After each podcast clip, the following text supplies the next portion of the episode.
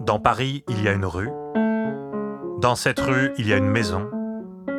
Dans cette maison, il y a un escalier. Dans cet escalier, il y a une chambre. Dans cette chambre, il y a une table. Sur cette table, il y a un tapis. Sur ce tapis, il y a une cage. Dans cette cage, il y a un nid. Dans ce nid, il y a un œuf. Dans cet œuf, il y a un oiseau. L'oiseau renversa l'œuf. L'œuf renversa le nid, le nid renversa la cage, la cage renversa le tapis, le tapis renversa la table, la table renversa la chambre, la chambre renversa l'escalier, l'escalier renversa la maison, la maison renversa la rue, la rue renversa la ville de Paris.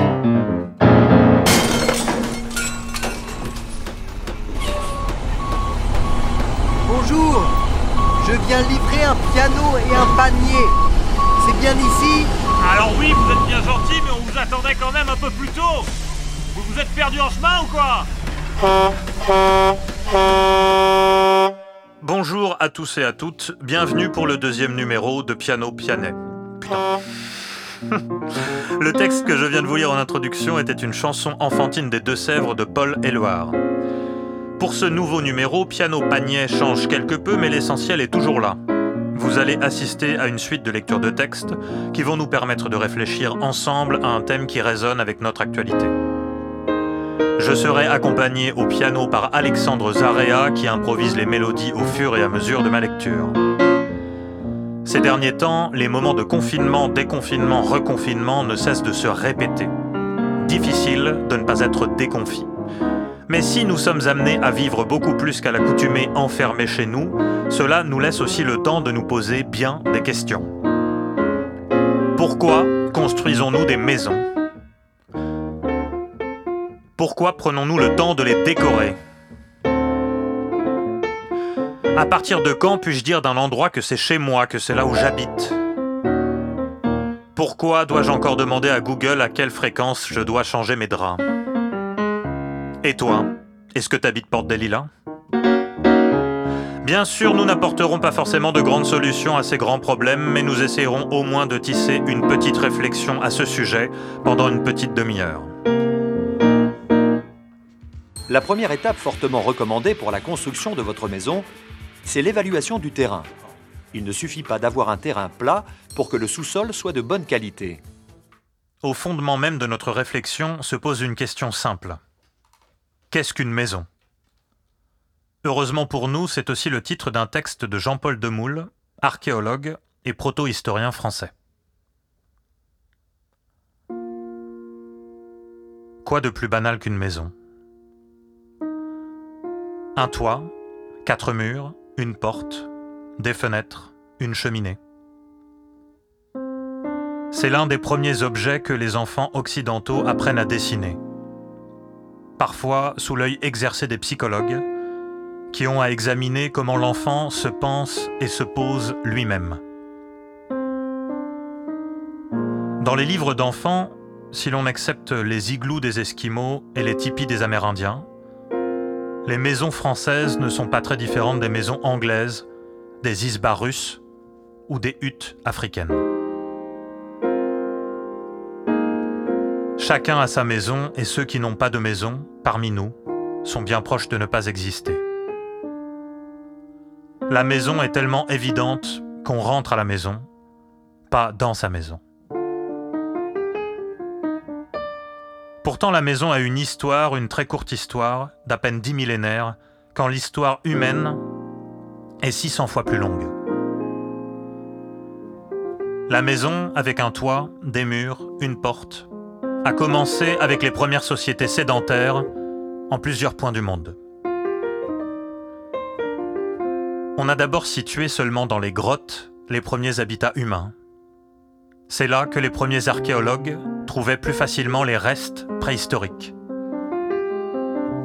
Depuis, on sait que les grottes, curiosités hydrogéologiques présentes seulement sur une petite partie du globe, n'ont servi que de halte occasionnelle et que les hommes préhistoriques ont habité toutes sortes d'autres lieux. De ces campements subsistent surtout les outils laissés sur place. Ces outils, dont les formes varient selon les régions, signifient que peu à peu, la mémoire n'est plus inscrite seulement dans les gènes, mais qu'elle devient aussi culturelle et se transmet par les objets. Enfin, les restes de feux de camp indiquent à la fois une construction de l'espace et une prévision du temps, ne serait-ce que pour entretenir le feu. Le foyer ou le feu seront durablement la métaphore de la maison.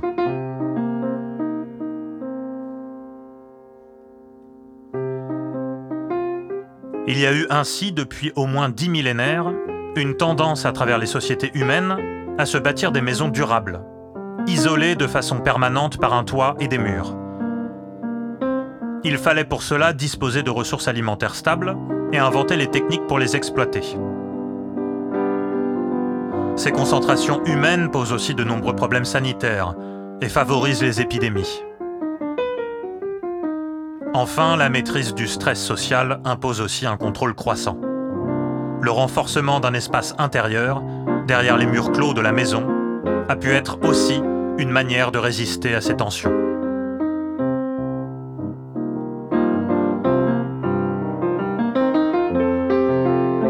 L'histoire de l'Europe, désormais bien connue par l'archéologie, montre des oscillations entre des périodes où l'on vit dans de petites maisons et d'autres où l'on habite dans de grandes constructions communautaires de plusieurs dizaines de mètres de longueur. À conditions climatiques égales, il n'y a donc une logique sociale à ces oscillations. Certaines grandes maisons collectives pouvant, comme en Asie du Sud-Est, accueillir tout un village.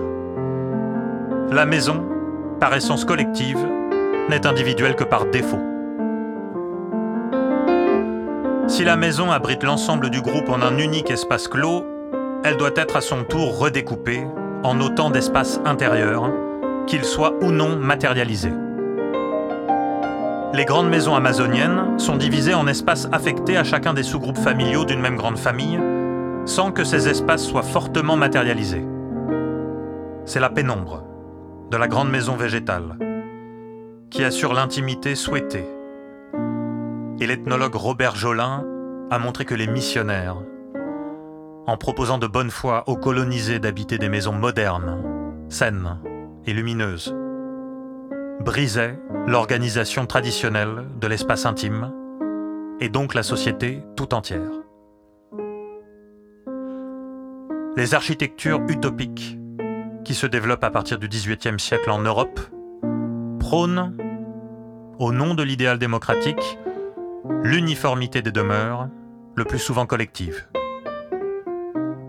La reconstruction d'après-guerre et l'industrialisation forcée des techniques de construction transformeront cette vision en caricature, aboutissant à la privation d'identité de ceux qui habitent les plus pauvres et les plus monotones de ces grands immeubles collectifs répétitifs. Avec la raréfaction de l'espace, la ville devient le mode de vie obligé de l'ensemble des humains.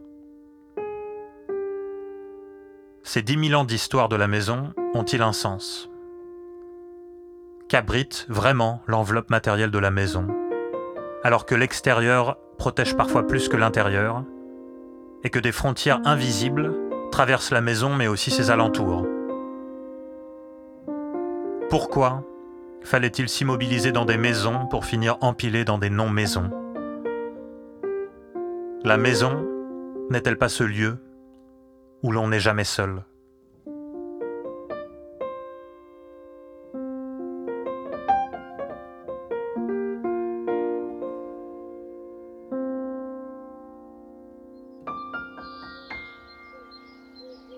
Euh, On a acheté cette maison en 1991. On a, on a emménagé euh, début août 1991. Pourquoi? Parce qu'on cherchait une maison dans le coin et que celle-ci euh, a nécessité des travaux d'agrandissement, mais elle, euh, elle, présentait un potentiel qui était sympa. Et puis, euh, non, on en avait visité d'autres, mais qui ne nous plaisaient pas trop. Et puis, c'est surtout celle-là qui nous plaisait. On a toujours envisagé d'être propriétaire. Et puis, un peu dans ma famille, moi, tout le monde, et mes frères et sœurs, tout le monde a acheté une maison. C'est un peu la mentalité agricole où on aime bien être propriétaire Toutes ces questions sont à la base de l'écriture d'un livre extrêmement important dans la littérature française, Espèce d'espace de Georges Perec. ce livre fondateur, souvent recommandé dans les écoles d'urbanisme, nous accompagnera tout au long de cette lecture. Pourquoi choisit-on un lieu et pas un autre? Pourquoi s'y attache-t-on? Pourquoi vouloir rester quelque part? Georges Perec propose ici un début de réponse.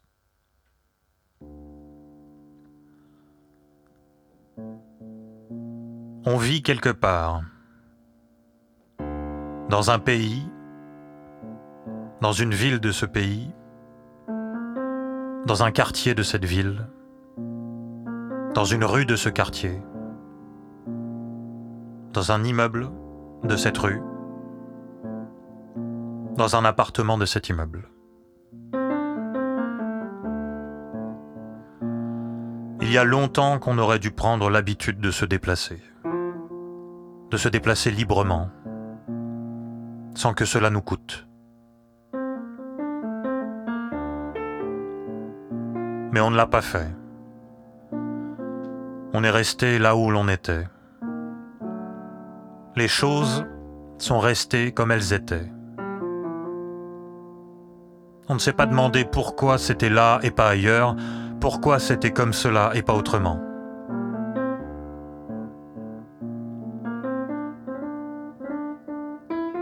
Ensuite, évidemment, il a été trop tard, les plis étaient pris. On s'est mis à se croire bien là où l'on était. Après tout, on y était aussi bien qu'en face. On a du mal à changer, ne serait-ce que ces meubles de place. Déménager, c'est toute une affaire. On reste dans le même quartier, on le regrette si l'on en change. Il faut des événements extrêmement graves pour que l'on consente à bouger. Des guerres, des famines, des épidémies. On s'acclimate difficilement. Ceux qui sont arrivés quelques jours avant vous vous regardent de haut. Vous restez dans votre coin, avec ceux de votre coin. Vous évoquez avec nostalgie votre petit village, votre petite rivière, le grand champ de moutarde que l'on découvrait en quittant la route nationale.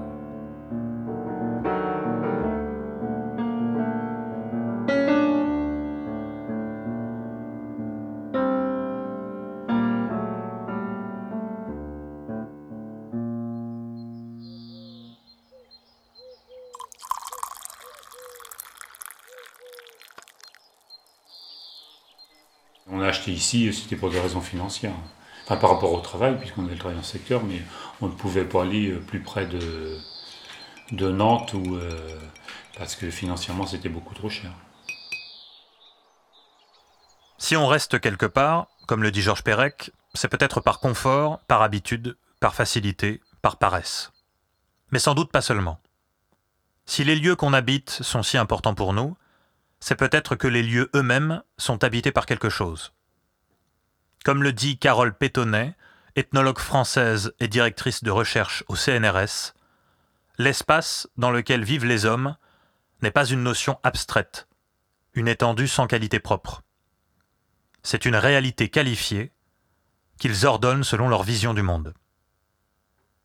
Mais que veut dire habiter? se demande encore Georges Perec dans Espèce d'espace.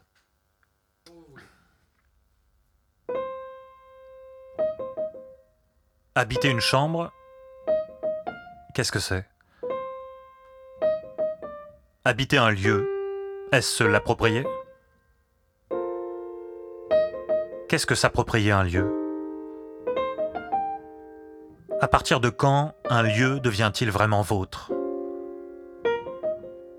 Est-ce quand on a mis à tremper ses trois paires de chaussettes dans une bassine de matière plastique rose?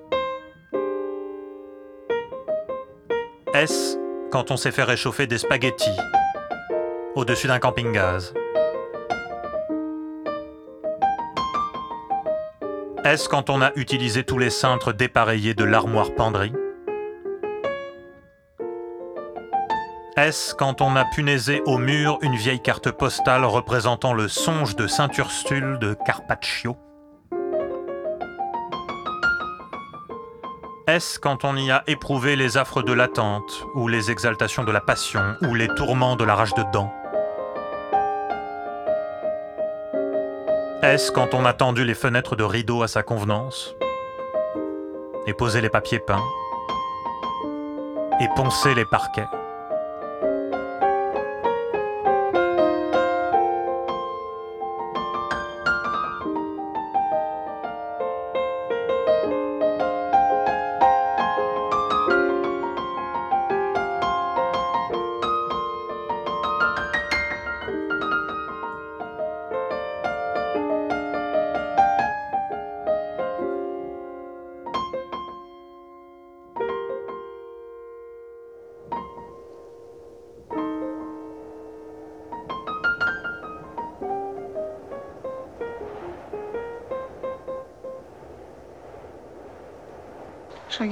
est-ce que je peux rester... Ah ouais, c'est comme ça, on bloque. Comme ça, ça s'enregistre entièrement. Ok, ben je me lance. Ce projet a été un long cheminement. Le fait de trouver un terrain pour y vivre, planter des arbres, cultiver des légumes, tendre vers une autonomie alimentaire, fabriquer une cabane avec de la récup, créer des projets artistiques. À mon arrivée sur le terrain, le lieu avait été entretenu. Quelques arbres, un pré clôturé y étaient installés, et au nord, il y avait deux mobilhomes formant un L, avec au centre un grand préau. Donc il y avait déjà une base intéressante pour créer une habitation. Aujourd'hui, je me lance dans la fabrication de la cabane pas forcément seule. Au départ, en m'y installant, je voulais rénover un premier mobilhome pour me mettre à l'abri avec l'hiver qui approchait. Il y a eu des amis qui sont venus m'aider à créer une charpente pour ensuite poser la toiture, de sorte que le mobilhome soit hors d'eau. Il y a eu la pose du poêle à bois et puis l'électricité, qui est un domaine qui m'est inconnu. Pendant la rénovation, il et elle sont venus installer l'électricité. Ça m'a permis d'apprendre quelques notions de base. Ici, ça fonctionne un peu naturellement sur un système d'échange de services et de savoir. Je pense aussi lancer un chantier participatif quand il s'agira de fabriquer le rocket stove de masse, par exemple. Ce qui me plaît dans l'idée de fabriquer ma cabane, c'est le côté création. Le fait que tout soit possible. Il y a quelques jours, j'ai vu une citation de Mark Twain dans le livre de Damien de Cars qui disait Il ne savait pas que c'était impossible, alors il et elle l'ont fait. Je me suis permise de le féminiser. Ça faisait écho avec ma démarche sur ce lieu. Inhabitables sont les lieux qui ne sont à personne, dans lesquels on ne veut pas rester, qui ne sont pas accueillants. Habiter un lieu, c'est prendre le temps de le faire sien. L'être humain est le seul animal à être un artiste, et l'art d'habiter fait partie de l'art de vivre. Une demeure n'est ni un terrier, ni un garage, nous dit ainsi Ivan Illich, penseur allemand, ancien prêtre devenu philosophe. On est chez soi là où on sent qu'on pourrait vivre intensément et entièrement, qu'on pourrait se déployer tout entier. Petit à petit, le lieu est à notre image, et nous sommes à l'image du lieu. On construit un endroit à soi pour soi-même se construire. Les personnages de Les Choses, autre roman de Georges Perec, ne rêvaient justement pas d'autre chose en imaginant leur appartement futur.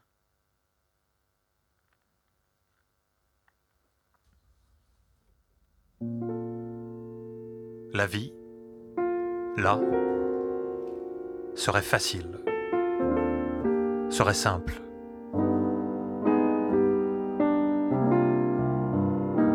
Toutes les obligations, tous les problèmes qu'implique la vie matérielle trouveraient une solution naturelle.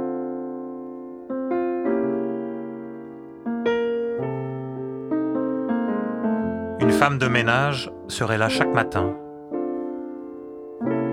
On viendrait livrer, chaque quinzaine, le vin, l'huile, le sucre.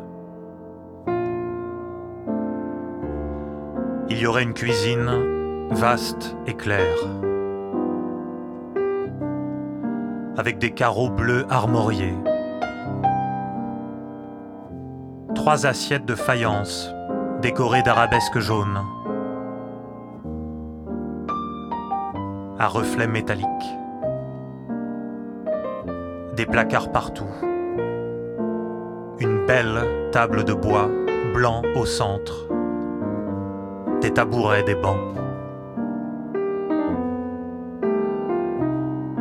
Il serait agréable de venir s'y asseoir chaque matin après une douche, à peine habillé. Il y aurait sur la table un gros beurrier de grès, des pots de marmelade, du miel, des toasts, des pamplemousses coupées en deux. Il serait tôt. Ce serait le début d'une longue journée de mai. Ils décachèteraient leur courrier. Ils ouvriraient les journaux. Ils allumeraient une première cigarette. Sortiraient. Le travail ne les retiendrait que quelques heures le matin. Ils se retrouveraient pour déjeuner d'un sandwich ou d'une grillade, selon leur humeur. Ils prendraient un café à une terrasse, puis rentreraient chez eux, à pied, lentement.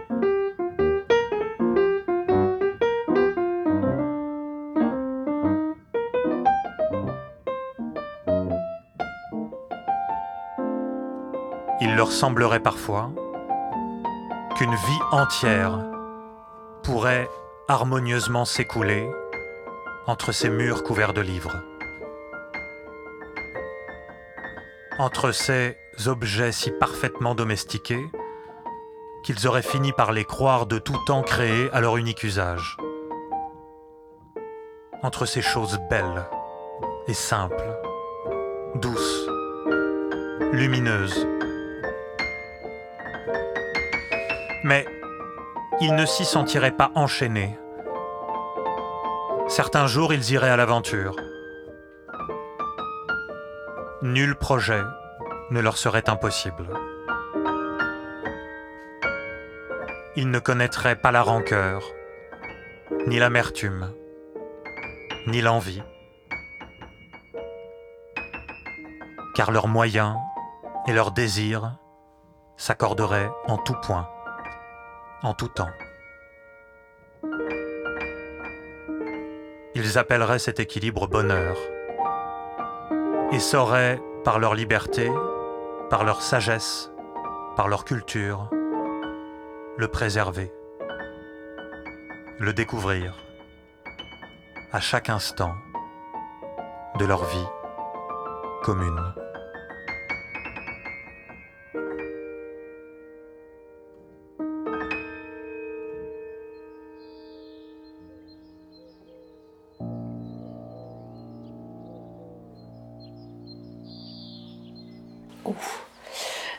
A refait des peintures dernièrement dans la cuisine et puis dans les salles de bain, etc. Et qu'est-ce qu'on va changer euh, bah, On va sans doute euh, dédier une pièce vraiment, vraiment à faire une, grande bibliothèque.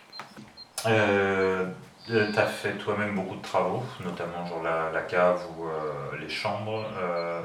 Et maintenant, certains travaux, vous les faites plus avec des artisans. Euh, pourquoi? Ah, Parce que déjà, moi, j'ai jamais été un grand bricoleur. Et je les ai faits, bah, pour des raisons financières toujours. Mais si j'avais pu faire qu'avec des artisans, j'aurais fait qu'avec des artisans. Et t'es pas, euh, comment dire, euh, est-ce que tu es content d'avoir fait les chambres toi-même ou c'était vraiment.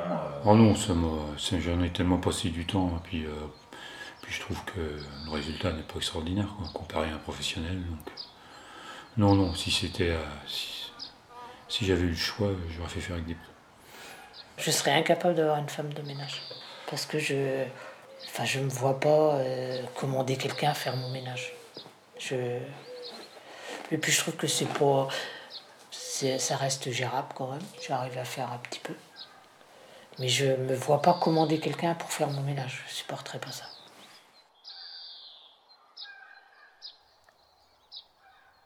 Dans les choses, Pérec construit volontairement une image idyllique et bourgeoise du bonheur domestique, et n'aura de cesse, dans la suite de l'ouvrage, de confronter ses personnages à l'irréalité d'un tel idéal. Non, la maison parfaite, qui échapperait à toute contingence matérielle, où tout nous serait servi, tout viendrait à nous, îlot de tranquillité loin des problématiques quotidiennes, du commun des mortels, tout cela n'existe malheureusement pas, ou seulement pour une minorité de foyers extrêmement privilégiés. Comme le dit Xavier Thyssen dans son ouvrage Des manières d'habiter dans le Sahel tunisien, l'habitation ne peut pas être considérée et approchée comme un élément autonome, libre de toute attache, en suspension hors de tout système spatial et social. C'est tout ce système social façonnant nos habitations qui intéresse l'essayiste et journaliste suisse Mona Cholet dans son ouvrage Chez soi, une odyssée de l'espace domestique, paru en 2015.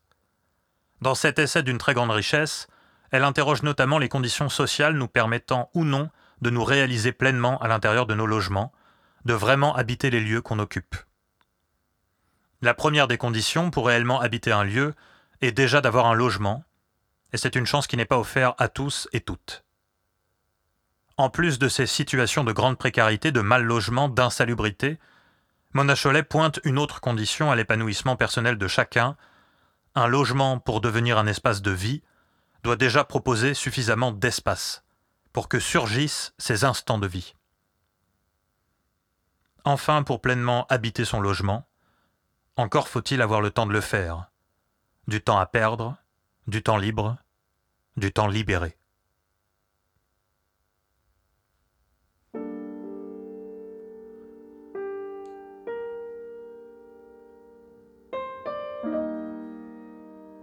Dans une société où nous sommes sans relâche, arrachés à nous-mêmes, comment aller vers soi sans encombre?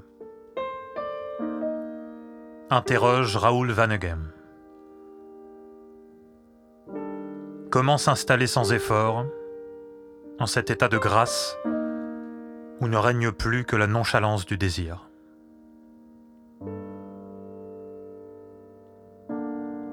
À moins d'une de ces dispenses que la société distribue avec de plus en plus de parcimonie, tous doivent se soumettre au même régime, celui d'un strict découpage du temps. C'est cette contrainte qui stérilise nos vies. C'est elle qui, parmi une multitude d'autres effets, rend impossible la pleine expérience de la maison et de ses vertus.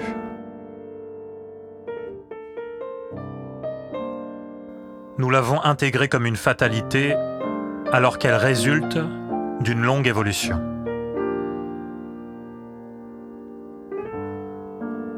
rêvasser, paresser, lire, écrire, écouter de la musique, regarder des films, jouer, dormir, faire l'amour, dessiner, converser. Beaucoup des activités qui se déploient dans le cocon de la maison impliquent le repli sur un microcosme. L'évasion dans l'imaginaire ou la dérive insouciante. Elles impliquent de renouer avec une identité secrète, différente, de s'en remettre à ses ressources propres, de se laisser porter.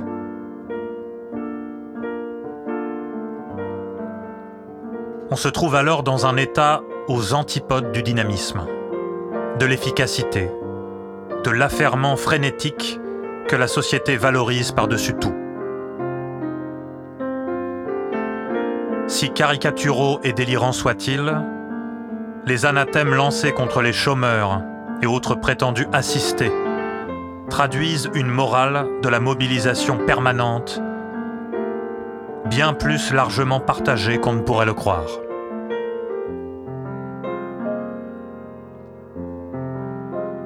Dans la vision où nous sommes enfermés, un logement agréable doit constituer une récompense. le couronnement de la réussite. Et non un élément de départ. Autrement dit, l'accumulation de richesses, en plus d'être une activité à laquelle tous auraient des chances égales de s'adonner, représente un but en soi, et même le seul que l'on puisse imaginer dans la vie. Il s'agit d'une vision puissamment ancrée.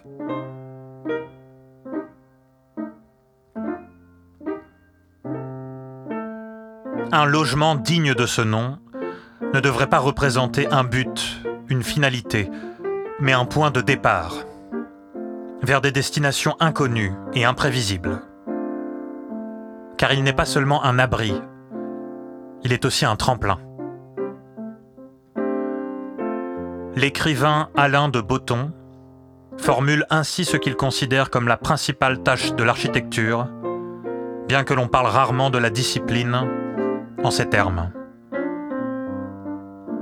Rendre plus clair à nos yeux ce que nous pourrions idéalement être. Un bâtiment joue le rôle de moule psychologique. Beau, et accueillant. Les lieux où nous vivons ont le pouvoir d'aimanter ce qu'il y a de meilleur en nous.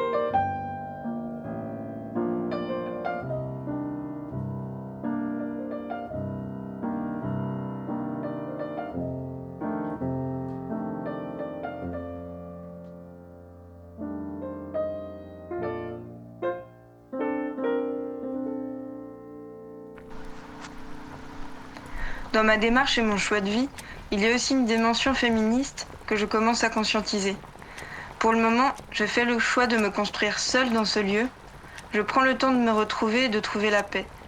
Je rejoins les idées des mouvements écoféministes, comme le fait de construire ma maison et tout ce qui gravite autour. Il y a là une réappropriation des compétences, souvent dites masculines. C'est aussi une question financière, l'autoconstruction et la récup. Je n'aurais pas les moyens de construire une maison entièrement avec des matériaux neufs. L'argent que je mets dans la cabane, c'est dans des matériaux et installations qui demandent d'être un peu aux normes ou et. Surtout pour l'aspect de la sécurité. Là, je pense à l'électricité par exemple. Si j'avais eu les moyens, je ne pense pas que j'aurais fait faire ça par une autre personne. Je trouve que c'est très différent. C'est un lieu où je mets tout mon cœur et ma créativité, et ça ne me ressemblerait pas autrement. La conception de la cabane et de l'organisation des espaces s'est faite assez naturellement, même si ce n'est pas figé. Je souhaitais conserver la base des mobilhomes et du préau pour ajouter le moins possible de construction au décor. Quand j'ai imaginé la cabane, j'ai d'abord pensé à mes besoins, comme me prévoir un espace atelier de linogravure, de couture, etc. L'organisation de l'espace se retrouve également à l'extérieur et il y a aussi une communication entre la cabane et le terrain. Les eaux grises de la douche, par exemple, seront évacuées et rejoindront un système de bassin de phytoépuration. Le jardin se crée un peu de la même manière. Je réfléchis à quels espaces j'ai besoin, quels espaces ont besoin les animaux, l'orientation du soleil sur le terrain pour planter des arbres et un potager, et où peut se faire la création de points d'eau. C'est pas forcément intuitif, mais je crois que pour apprendre, il faut prendre le temps d'observer, d'écouter et de s'écouter.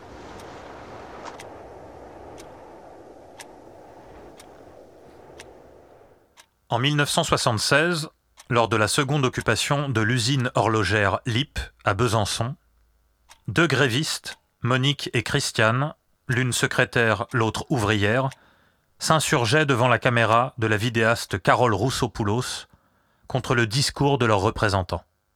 C'est d'argent qu'on a besoin, c'est pas de travail, de travailler imposé dans une usine. Moi, je, suis pas pressée que ça ouvre hein, pour ça. Je voudrais que ça ouvre à la dernière minute, à la, fin, juste à la fin du, chômage payé. Alors justement, on dirait que, pas toujours pareil, les syndicats, quoi, euh, ils veulent tellement arriver à prouver partout qu'on est très malheureux d'être sans travail, qu'ils veulent nous faire travailler pour pouvoir dire, vous voyez, les libres s'ennuient tellement du travail qu'ils travaillent quand même. Ils pourraient vivre sans travailler, aller à la plage, mais non, ils vont travailler. Euh, moi je dis que c'est pas vrai, d'ailleurs ça ne veut pas marcher. Ça ne veut pas marcher parce qu'on n'aime pas le boulot à ce point-là. Hein? C'est d'emploi qu'on a besoin, c'est d'un emploi pour vivre. Parce qu'on n'a pas des revenus et autres. Mais c'est pas du travail. hein. Moi, je m'ennuie pas d'être au boulot, tu parles. Puis il y en a qui ont des boulots encore plus durs que moi. Je vois pas pourquoi quelqu'un qui, qui est sur une presse dans Ah. l'huile avec un bruit comme ça s'ennuie de son On n'a travail. quand même pas besoin de 8 heures de travail par jour pour Voilà. ne pas s'ennuyer. Non. C'est ce que j'ai apprécié quand j'ai travaillé à mi-temps, deux mois et demi, à cause de ma santé. Je travaillais à mi-temps. Et bien là, j'ai jamais tant apprécié euh, la vie parce que j'avais, je, je travaillais. Oui, Je contact travaillais, avec ouais, les copains quand en même. même temps, hein. en même temps, euh, Oui. j'avais l'honneur de travailler. J'avais les contacts avec les copains de, de l'île, puis en même temps, j'avais le temps de vivre chez moi, autrement, une autre vie. Vivre ou chez moi, faire ce que j'ai envie de faire, ou d'aller en ville, ou de lire, ou de dormir. J'avais l'impression d'être, euh, d'exister au moins, tu vois, d'être libre, et puis au moins d'exister pour quelque chose. Pas d'être un robot qui, qui, qui va le matin au boulot, puis qui rentre le soir, complètement vidé, comme je le racontais euh, à la journée de la, de la magistrature Et puis- à Bordeaux. J'ai l'impression, moi, de ne plus être un robot, tu vois.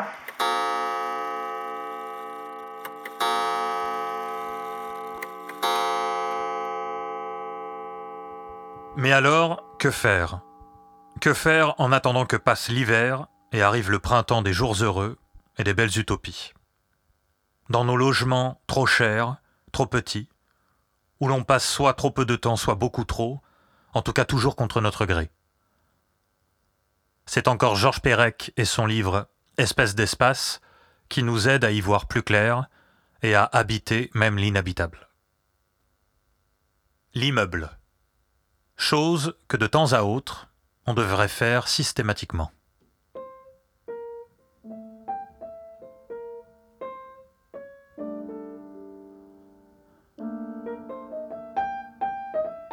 Dans l'immeuble où l'on habite.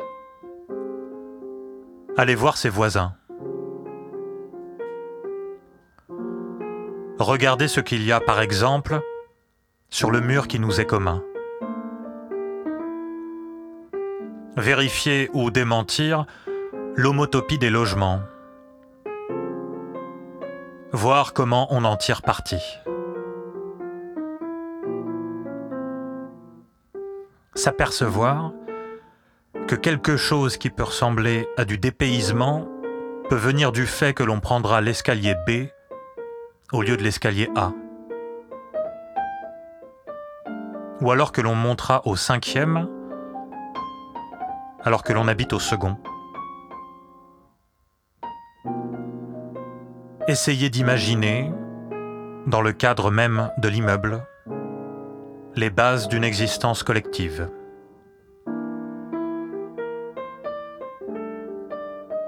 Les choses à faire dans les immeubles en général. Les regarder. Lever la tête. Chercher le nom de l'architecte, le nom de l'entrepreneur, la date de la construction. Se demander pourquoi il y a souvent écrit gaz à tous les étages. Essayer de se souvenir, dans le cas d'un immeuble neuf, de ce qu'il y avait avant.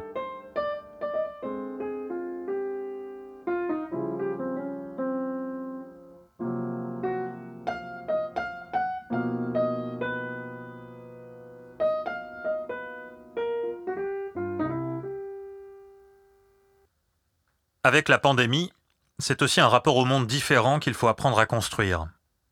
Le tourisme de masse, le flux constant d'échanges marchands ainsi que l'augmentation des déplacements de population ont augmenté notre empreinte écologique en épuisant les ressources naturelles, tout en transformant et fragilisant les économies locales du monde entier. À l'avenir, il y a de grandes chances que le privilège du voyage ne soit réservé qu'aux classes sociales aux revenus le plus élevés. Avec les différentes périodes de confinement, c'est tout un rapport à l'ailleurs qui se métamorphose. Notre espace vital est grandement limité, le monde n'a jamais été aussi petit. Heureusement, si le voyage nous est refusé, il nous reste encore le langage qui, pour Georges Perec, peut contenir en lui-même l'entièreté du monde. Espace inventaire, espace inventé. L'espace commence avec cette carte modèle, qui, dans les anciennes éditions du Petit Larousse illustré, représentait sur 60 cm quelque chose comme 65 termes géographiques miraculeusement rassemblés, délibérément abstraits. Simulacre d'espace. Simple prétexte à nomenclature.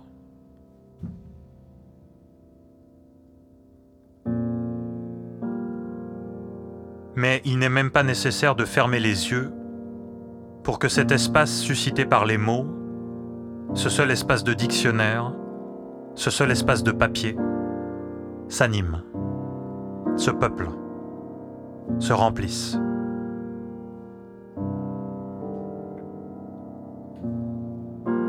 Un long train de marchandises, tiré par une locomotive à vapeur, passe sur un viaduc.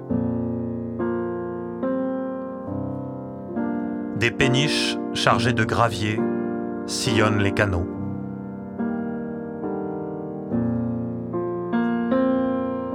Des petits voiliers manœuvrent sur le lac. Un grand transatlantique escorté par des remorqueurs pénètre dans la rade. Des enfants jouent au ballon sur la plage.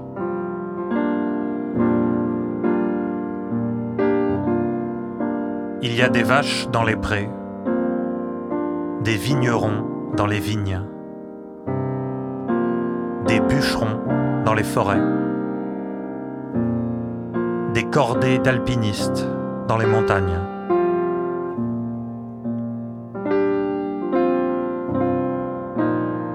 Il y a un facteur à bicyclette qui grimpe péniblement une petite route en lacet. Il y a des lavandières au bord de la rivière, et des cantonniers au bord des chemins, et des fermières donnent à manger aux poules.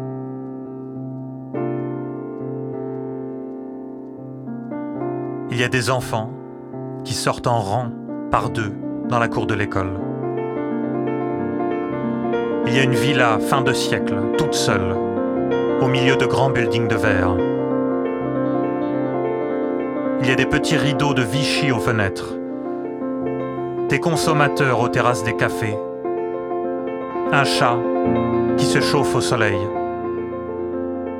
une dame pleine de paquets qui aile un taxi, un factionnaire qui monte la garde devant un bâtiment public. Il y a des boueux qui remplissent des voitures bennes, des ravaleurs de façade qui installent un échafaudage.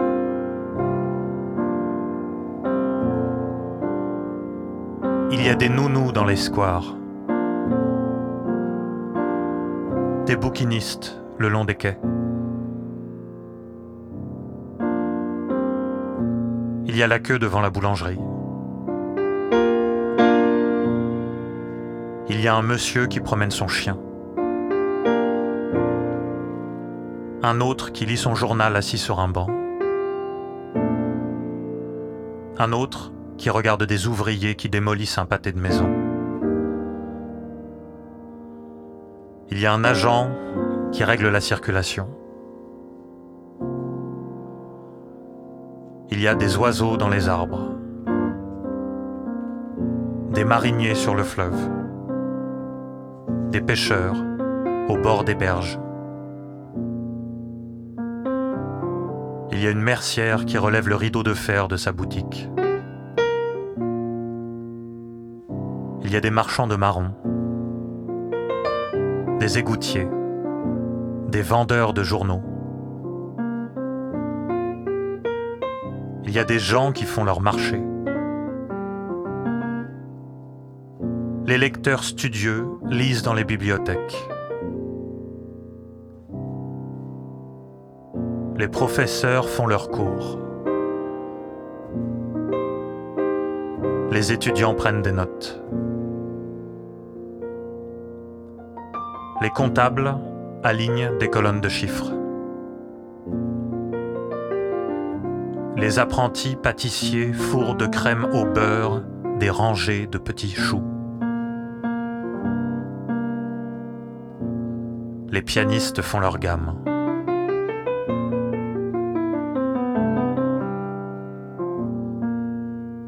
Assis à leur table, méditatifs et concentrés, les écrivains alignent des mots.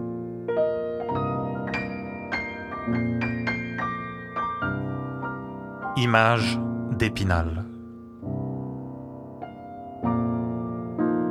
Espace rassurant.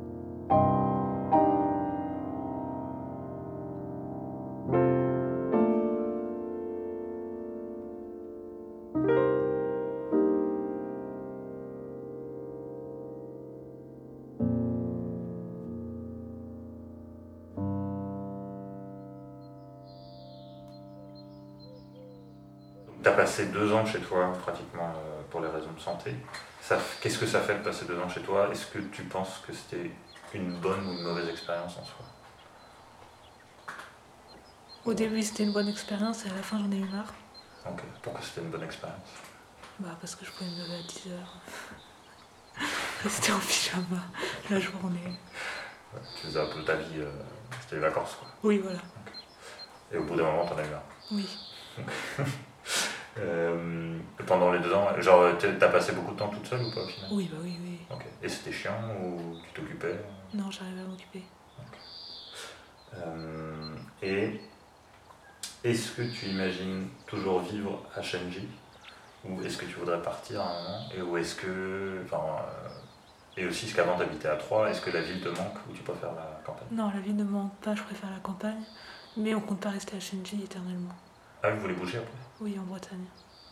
Ok, je sais pas. Et euh, c'est quelque chose que vous imaginez quand? Genre euh, dans D'ici. 5, 10, 15 ans? 10 ans. Euh, Pour vivre à la campagne aussi? Oui. Ou au bord de la mer.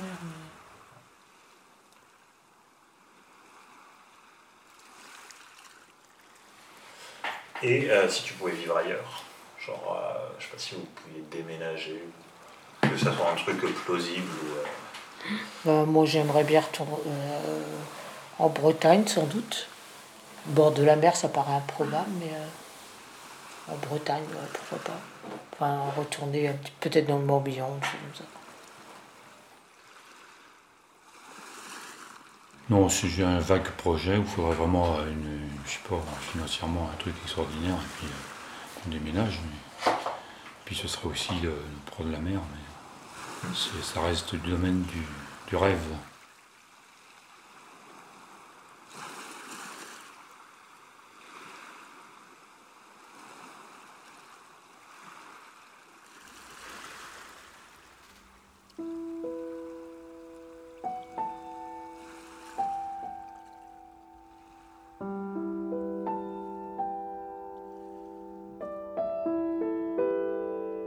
J'aimerais qu'il existe des lieux stables,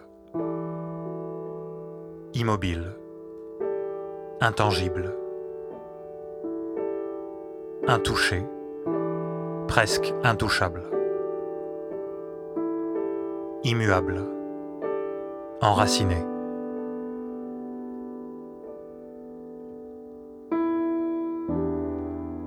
Des lieux qui seraient des références, des points de départ, des sources. Mon pays natal, le berceau de ma famille, la maison où je serais né, l'arbre que j'aurais vu grandir, que mon père aurait planté le jour de ma naissance, le grenier de mon enfance empli de souvenirs intacts.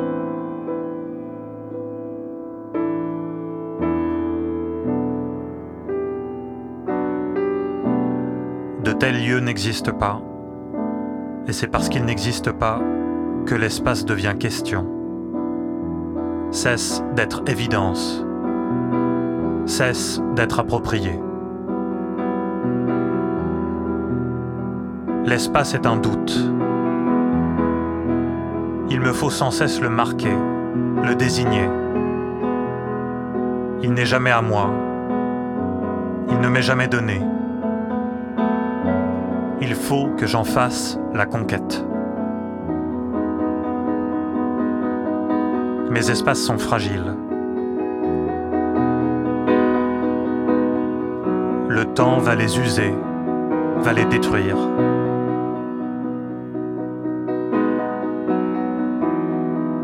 Ne ressemblera plus à ce qui était. Mes souvenirs me trahiront. L'oubli s'infiltrera dans ma mémoire. Je regarderai, sans les reconnaître, quelques photos jaunies, au bord tout cassé.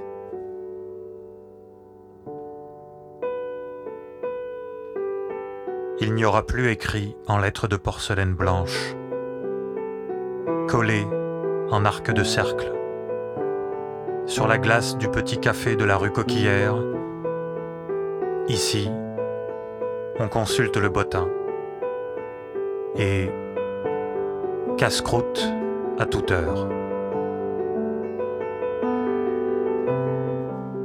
L'espace fond comme le sable coule entre les doigts.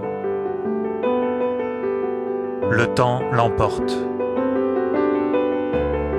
et ne m'en laisse que des lambeaux informes.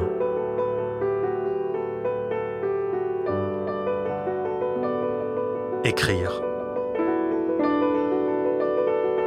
Essayer méticuleusement de retenir quelque chose, de faire survivre quelque chose. Arracher quelques bribes précises au vide qui se creuse. Laisser quelque part un sillon, une trace, une marque.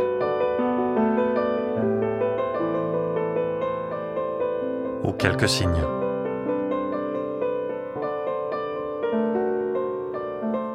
Paris, 1973-1974. Espèce d'espace. Georges Perec.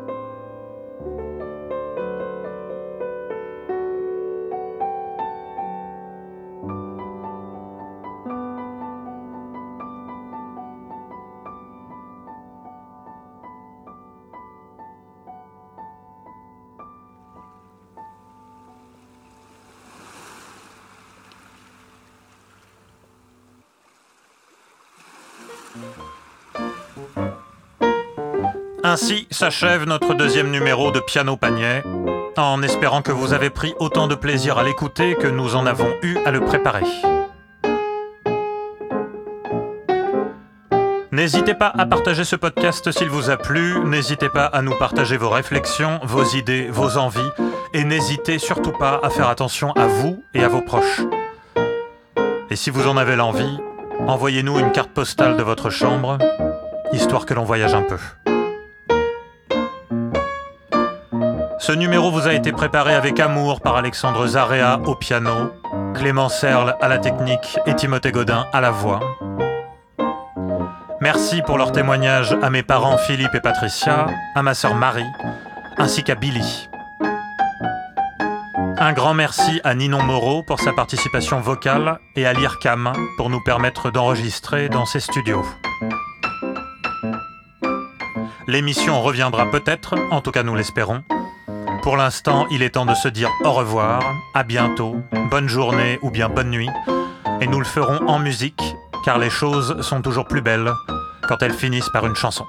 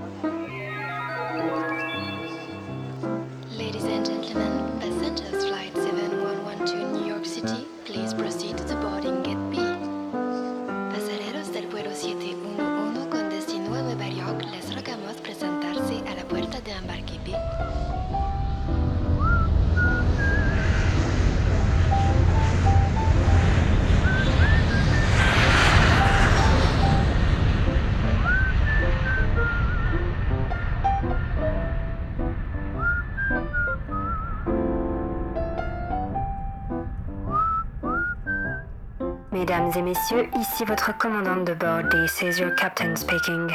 Notre vol 747 en direction de Sydney va partir dans quelques minutes.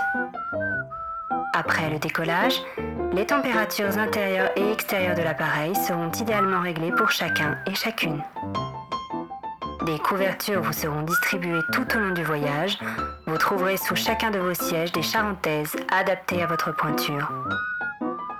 À l'avant de l'appareil, vous aurez à disposition des manteaux et des bottes pour partir vous promener en forêt avec un des membres de l'équipage.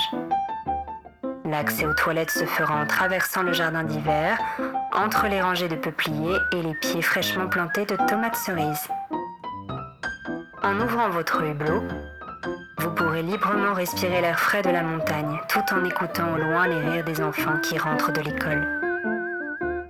À marée basse, les issues de secours vous permettront de rejoindre une petite crique de sable fin.